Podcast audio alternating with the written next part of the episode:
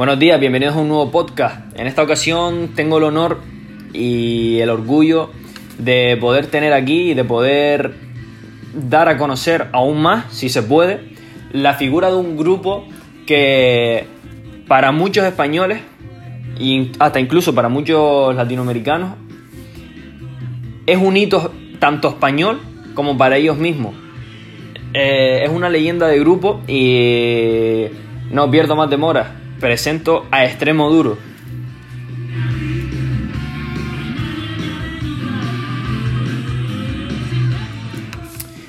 Extremo Duro es un grupo del que todos alguna vez han escuchado y que nuestros padres recuerdan mover sus caderas delante de la pibita, con sus canciones, lógicamente.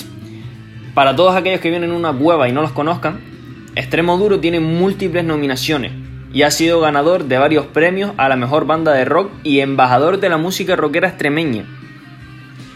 La figura más importante o la cara que representa a Extremo Duro es Roberto Iniesta, que ha sido el fundador de dicho grupo.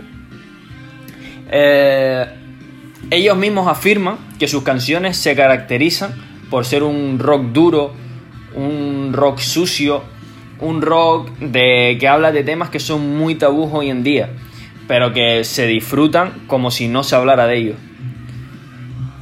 Han tenido un éxito nacional enorme, tanto así que en 1999 hicieron una gira y más de la mitad han sido conciertos que han estado totalmente llenos, es decir, que han vendido todas y cada una de las entradas.